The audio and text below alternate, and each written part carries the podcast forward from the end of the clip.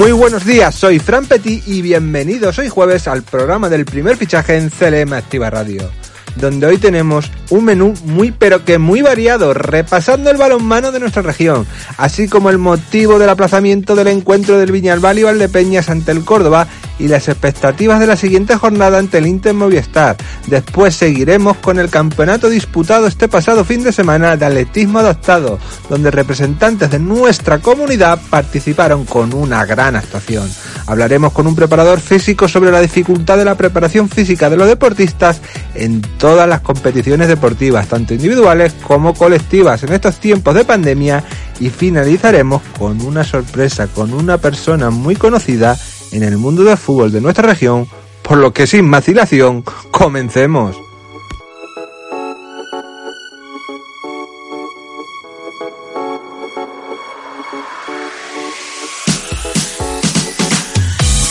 Para hablar del balonmano, ¿quién mejor que nuestro experto en este deporte y director del primer fichaje en CLM Activa Radio, Jesús Valencia, que nos hará un resumen de la pasada jornada y cómo afrontan esta nueva jornada nuestros equipos castellano-manchegos? Bienvenidos un día más a la sección polideportiva. Hoy vamos a hablar de balonmano. Vamos a ver eh, cómo le fue a nuestros equipos castellano-manchegos que compiten en Primera Nacional masculina, en División de Honor Plata masculina y en División de Honor Plata femenina. Empezamos en Primera Nacional, masculina. El balonmano caserío derrotaba al balonmano Triana por 20-34 en tierras sevillanas. El equipo de Urdiales goleaba al Triana y se mantiene en la zona alta de la clasificación antes de descansar las dos próximas jornadas. Fran Vidal con 10 goles destacó en el aspecto ofensivo en un equipo que ahora comparte la segunda plaza con sus vecinos del balonmano Bolaños. Su próximo compromiso será ya el 5 de diciembre ante Balonmano Algeciras. Por su parte, el Balonmano Bolaños vencía en Melilla por 21 tantos a 25 y se coloca en lo alto de la clasificación. Líder del grupo F, el triunfo del equipo de Carlos Juste se cimentó en, en un gran arranque de encuentro con un parcial de 1-8, acabando la primera parte con un 9-12 en el marcador. En el capítulo anotador destacaron los goles de Juli Granados y los cuatro goles de Roberto Pagano, mientras que David Gallego igualaba la marca del jugador italiano consiguiendo los cuatro mismos goles. La próxima jornada el conjunto bolañego recibirá en el Macarena Aguilar al siempre complicado balonmano Pozo Blanco. En la categoría masculina de División de Honor Plata, el Vestas Balonmano al arco ganaba 30-26 al hasta ahora líder balonmano Alcobendas. El conjunto de Javier Laguna recuperaba las buenas sensaciones con un sólido triunfo en un eh, choque igualado y se suman a los candidatos a luchar por el ascenso a la Liga Sobal. El argentino Lucas Grandí fue el más destacado de los alarquistas con 7 goles, mientras que en la portería el joven Adrián Torres con 12 paradas fue otro de los jugadores destacados. La próxima jornada el Alarco se examinará su mejoría en la pista de uno de los otros aspirantes del grupo, el balonmano Antequera Andaluz. En División de Honor Plata Femenina, triunfos para balonmano Pozuelo y balonmano Bolaños. Ambos conjuntos pasan por una buena dinámica en cuanto a resultados. Las pozoleñas derrotaban al siempre complicado balonmano Ucán Murcia por un claro 26-20. Las pupilas de Eusebio Angulo sumaban su quinta victoria consecutiva logrando una trabajada y justa victoria. Lucía Martín, Noelia Delfa y Rocía Barba, todas ellas con seis goles, fueron las más destacadas del equipo pozoleño. El balonmano Bolaño, por su parte, lograba igualmente la victoria en tierras malacitanas por un contundente 17-27 ante Balonmano Algeciras. Carmen Arroyo, con 8 goles, lideraba la goleada del conjunto bolañego. La próxima semana, el Solis Balonmano Pozuelo se mida al colíder Balonmano Sanse, mientras que las bolañegas recibirán en casa en el Macarena Aguilar al Icasa Madrid. Cabe destacar que ahora el balonmano caserío estará dos semanas sin disputar partidos, mm, ya que hay dos equipos en Primera Nacional Grupo F que se han retirado de la competición, por lo tanto los, eh, jugadores de Santi Urdiales estarán dos semanas sin competir. Ha sido un placer hablar hoy de balonmano. Nos vemos en la próxima cita. Muchas gracias de nuevo Jesús por tu intervención, pero ahora es el turno de una nueva voz en CLM Activa Radio, que además de ser un compañero en el primer fichaje, es un especialista en el mundo del fútbol sala regional. Hablo de Javier Heredia, que es de sobra conocido por su gran labor de cantera y por su amor incondicional a este deporte que nos acompañará hoy para hablar de los motivos del nuevo aplazamiento del encuentro entre el Viñalbal y de Peñas contra el Córdoba y las expectativas de la próxima jornada de este sábado ante todo un toro miura como es el Inter Movistar. Vamos con la actualidad del fútbol sala, concretamente del Viñalbal y Valdepeñas. Este principio de temporada el conjunto de Valdepeñas no está teniendo suerte a la hora de poder disputar sus encuentros, ya que son cinco los encuentros que tiene aplazados por si por unas cosas u otras en tema COVID, sea por el equipo contrario, sea por equipo propio, ha conllevado a estar cinco encuentros sin poder disputar y tres, y tres partidos consecutivos.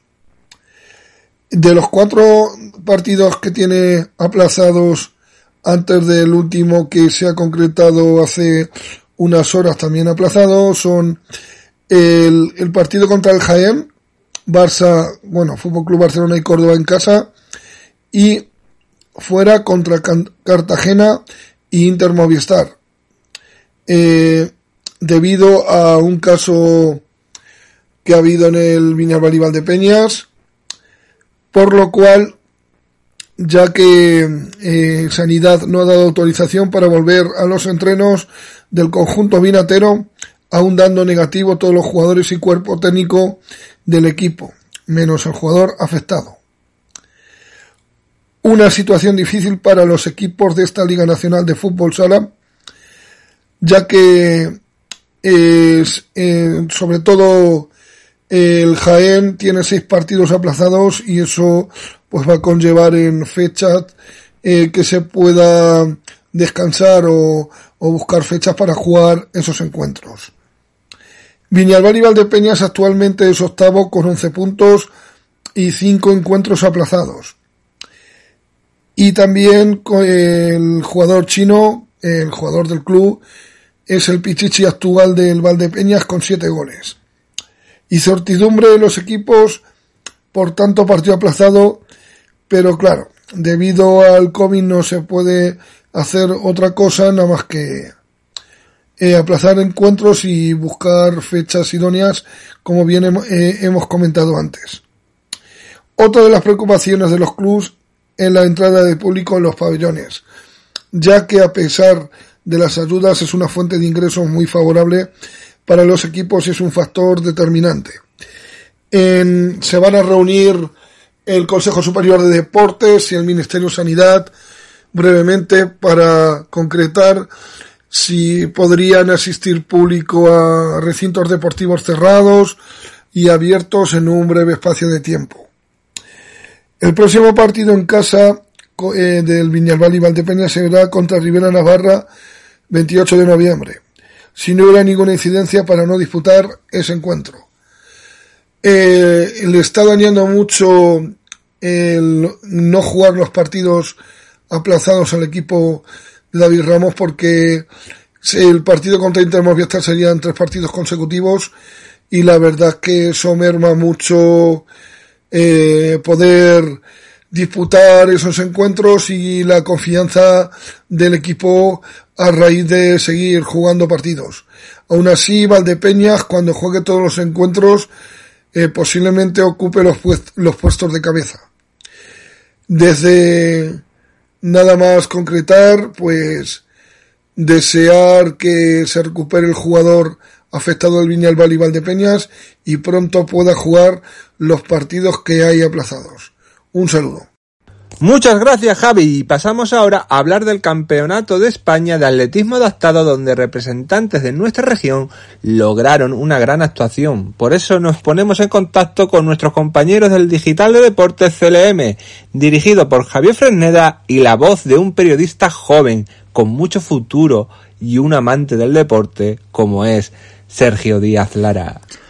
Hola, muy buenas compañeros. Un placer pasarme por vuestra radio y que me deis unos minutitos para hablar del deporte castellano manchego. Y sí, en esta ocasión vamos a hablar del Campeonato de España absoluto por clubes de atletismo adaptado, el cual se ha celebrado este fin de semana en el Estadio Iberoamericano Bahía Sur de San Fernando, Cádiz.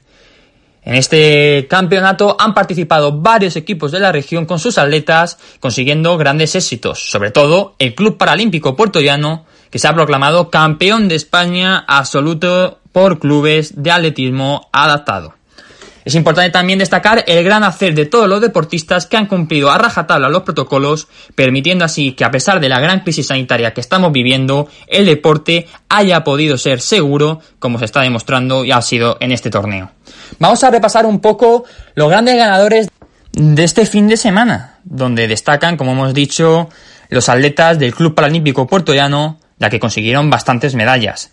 Cabe destacar en este caso a Deñanira Hidalgo, la cual consiguió tres medallas de oro en la categoría de salto de longitud T20, 200 metros lisos T20 y 100 metros lisos T20. También destacar del mismo equipo el Paralímpico puertollano a María Rivas, la cual consiguió dos medallas de oro en 1500 metros y 800 metros categoría T20 y una medalla de plata en la categoría de 400 metros. Nicolás Castillejos, por su parte, fue campeón de España en salto de longitud categoría T20. También le acompañó en el podium Oscar Cornejo, el cual consiguió la medalla de bronce. Israel Sierra, por su parte, fue medalla de plata en lanzamiento de peso T20 y lanzamiento de jabalina T20. Lidia Lorente también consiguió una medalla de plata en la categoría T36 400 metros lisos. La atleta representa al Club Paralímpico de Llano y también compite con el Club San Ildefonso Banco Mediolanum en pruebas federadas. También en el equipo de Puerto Llano aparecen Alejandro Trujillo, el cual consiguió la medalla de bronce en lanzamiento de peso T20, y Carlos Rubio, el que consiguió la medalla de bronce en lanzamiento de jabalina T20. No fueron solamente estas las medallas, ya que las chicas participaron en el relevo 400, 4 femenino, consiguiendo la medalla de oro, y los chicos consiguieron la medalla de bronce en el relevo de 4 por 100 metros.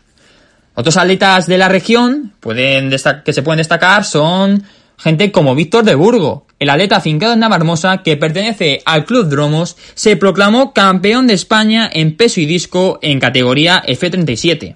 En peso, la jornada lluviosa le impidió pasar de los 9,80 metros, pero en disco estuvo muy cerca del récord de España con 30,97 metros. Víctor es una de las nuevas incorporaciones al grupo de lanzadores del Club Atlético San Ildefonso de la región. Por último, también cabe destacar a Juan Manuel Ayuso, el cual participó el sábado en la categoría 5.000 metros, categoría T20, y consiguió la medalla de bronce. El atleta del Club Deportivo Realidad Toledo también participó en el 1500 metros, pero quedó en quinto lugar. Hay que felicitarle porque además esta última semana estuvo concentrado con la selección española FEDI de atletismo, al igual que la ya mencionado anteriormente de Yanira Hidalgo y Nicolás Castillejos. Así fue una jornada bastante buena para el atletismo regional, donde se sigue demostrando que en el atletismo adaptado tenemos una gran cantera que está demostrando que el atletismo en Castilla-La Mancha todavía tiene mucho que dar y esperemos que se pueda contar en esta radio en los próximos meses y años. Muchas gracias, compañeros. Y llegó el momento de nuestro preparador físico Sergio Gómez Parrilla, graduado en Ciencia de la Actividad Física y el Deporte, donde fue además entrenador y preparador físico en la escuela del Club Deportivo de Toledo y este año forma parte del cuerpo técnico del Juvenil Nacional del Atlético Puertollano, llevando a cabo la labor de preparador físico, pero este genio que también actualmente está cursando el máster de preparación física en fútbol y redactación de lesiones para la UNIR, viene a hablarnos sobre la dificultad de la preparación física de los deportistas en todas las competiciones deportivas, tanto individuales como colectivas en estos tiempos de pandemia, por lo que todo tuyo, Sergio. Hola, buenas. Mi nombre es Sergio Gómez, soy el actual preparador físico del Juvenil Nacional del Atlético Puertollano. Y bueno, antes de nada me gustaría dar las gracias a Fran por haberme invitado y poder charlar un poco sobre este tema de la preparación física en, en, diferentes equipos o diferentes deportes, que creo que es un tema bastante interesante y que creo que ha cobrado especial importancia eh, con todo el tema de la pandemia y la vuelta a los entrenos. Antes de nada, me gustaría hablar un poco de forma más general, y es que con la pandemia, la mayor parte de la población que era físicamente activa em, tuvieron que dejarlo o realizar su actividad diaria en unas condiciones en las que ellos no estaban acostumbrados. Mi consejo para estas personas que han, que han vuelto a sus gimnasios o a sus clubes deportivos es que vayan siempre de menos a más, de, o de lo general a lo específico, y siempre con la prescripción de un profesional del deporte. Esto es muy importante porque ya varios estudios y varios expertos han salido hablando sobre el tema, y es que el ejercicio es una de las mejores formas de combatir el COVID-19. Volviendo al tema más específico de la preparación física en estos equipos y, o en estos deportes, eh, creo que la vuelta ha sido un reto para todos.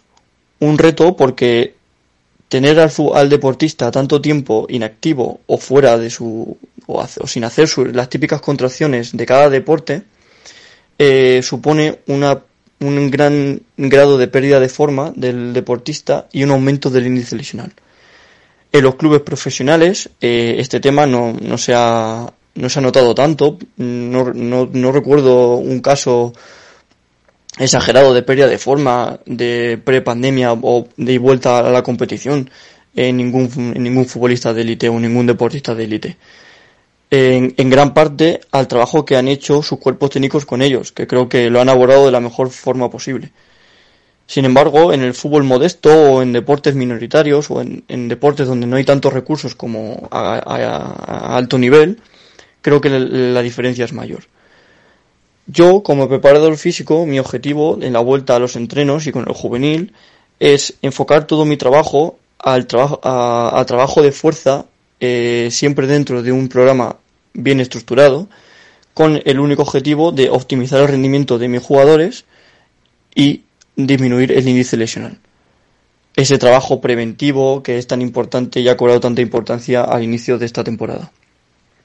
Eh, por otra parte, eh, las sesiones de entrenamiento nos hemos tenido que reinventar un poco porque al tener un protocolo COVID impuesto por la federación, las sesiones son un poco diferentes, ya que intentamos que mm, respetar eh, ese protocolo, esa distancia de seguridad para proteger siempre a nuestros futbolistas. Para terminar, me gustaría dejar un mensaje y es que con conocimientos, ilusión y trabajo se consiguen los resultados que queremos y podremos optimizar mejor a nuestros deportistas. Muchas gracias y un saludo. Muchas gracias Sergio por tu intervención en el primer fichaje de CLM Activa y con todo esto vamos llegando a los minutos finales del programa, donde toca destapar a ese personaje misterioso reconocido en el mundo futbolístico que la introducción antes les hablaba. Y no es otro que Damaso Arcediano Monecillo, árbitro de Puerto Llano que con solo 35 años de edad ya ha pitado más de 200 partidos en segunda división, siendo el colegiado que más partidos ha arbitrado en dicha categoría donde además brilla por su profesionalidad, además de ser una persona humilde y trabajadora, y por qué no decirlo, un amigo personal mío, que nos viene a hablar para animar a los jóvenes a entrar en el arbitraje y lo que le ha aportado como persona el mundo arbitral. Muy buenas, amigo Fran. Pues nada, un placer estar aquí con vosotros y sobre todo, bueno, pues representar un poco a la voz arbitral en, en la zona o más bien en nuestra zona de aquí de Puerto Llano y alrededores. Y, nada, para mí es un placer eh, pues animar un poco a, esa gente joven que, que, bueno, que me hace recordar pues cuando yo entré en el arbitraje. Eh, un, chico con, con una ilusión, pues imagínate, con 13, 14 años que tenía yo, con la ilusión de, sobre todo de hacer deporte, porque no olvidemos que, el arbitraje es otra forma de hacer deporte, donde se entrena diariamente, donde además, que a, mí me ha pasado, eh, coges unos valores eh, que, que, te hacen como, como persona, te realizan pues eh, el día a día, tu comportamiento, tu responsabilidad, eh, tu manera de afrontar la vida. O sea, para mí el arbitraje me cambió 100% Y, nada, yo creo que, que, la gente que está ahí indecisa de, bueno, de conocer el, mundo arbitral, pues nada, le pegó un, pequeño, un pequeño empujón para que, para que se animen y para que hagan eh, ese deporte visto desde, desde otra perspectiva. Súper bonito porque además conoces muchísimas ciudades, conoces muchos campos, conoces muchos compañeros. O sea que yo creo que, que la, la, actividad arbitral es muy fructífera a nivel pues de amistad, de compañerismo, de, de todo. Y nada, eh, como bien decías también, me siento un privilegiado por, por representar pues a muchísimos árbitros de, de aquí de, de, nuestra zona. Eh, ya como, como has dicho, más de 200 partidos en, en la Liga de Fútbol Profesional, más concretamente en, en la Segunda División. Y, es lo que digo siempre, yo cada vez que entro a un campo, que entro a, un estadio, pues siempre entro con la misma ilusión, con ganas de, hacerlo bien y creo que ese es el mayor tesoro que, me quedo, que es eh, la, ilusión y las ganas de, aprender diariamente en, en cada momento que, que me da el arbitraje. Así que eso es más o menos lo que, lo que quería transmitiros. A ti, Fran, pues, pues nada, desearte también lo mejor, eh, que siempre estás ahí detrás de mí echándome una mano, ayudándome y, y, desearte pues que tengas muchísima suerte en este, en este apartado que sé que, que estás muy ilusionado y que, y que te repito, como ya te he dicho muchas veces, que puedes contar conmigo para lo, para lo que quieras. Y, y, nada, estaremos atentos a ver a esas nuevas jóvenes promesas de, del arbitraje, porque no hay que olvidar que, que el seguimiento pues es semanal, donde los instructores de aquí de la Federación de, de Castilla-La Mancha y más concretamente el Comité Técnico de Árbitros eh, están muy pendientes de los chicos para que, para que vayan mejorando poco a poco.